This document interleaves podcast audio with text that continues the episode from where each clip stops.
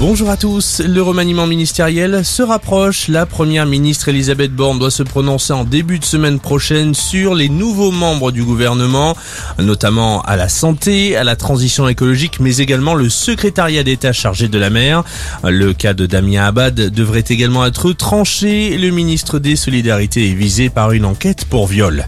Il a décidé de se défendre par l'intermédiaire d'une tribune dans le JDD. Éric Coquerel, nouveau président de la commission des finances à l'Assemblée nationale, est visé par la militante féministe Rokaya Diallo pour, je cite, son comportement avec les femmes. La septième vague de Covid est bel et bien présente en ce début d'été dans l'Hexagone. En une semaine, le taux d'incidence du pays a augmenté de près de 70%.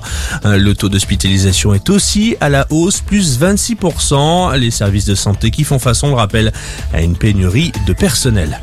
Des piqûres suspectes au festival Garo Rock. 21 cas ont été recensés par les secours depuis jeudi dans le festival du Lot-et-Garonne. Sept plaintes ont également été déposées.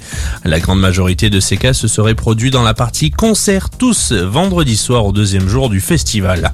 À l'étranger, la colère d'Alexandre Loukachenko, le président biélorusse, a affirmé que son armée avait abattu des missiles tirés depuis l'Ukraine sur la Biélorussie. Euh, depuis l'attaque du Kremlin contre l'Ukraine le 24 février, la Biélorussie allié de la Russie, a servi de base arrière aux forces russes. La semaine dernière, le président russe Vladimir Poutine a annoncé que Moscou allait livrer dans les prochains mois au Bélarus des missiles capables de transporter des charges nucléaires. Et on termine ce flash par un mot de cyclisme. Troisième jour du Tour de France aujourd'hui et c'est la dernière étape au Danemark avant l'arrivée dans l'Hexagone.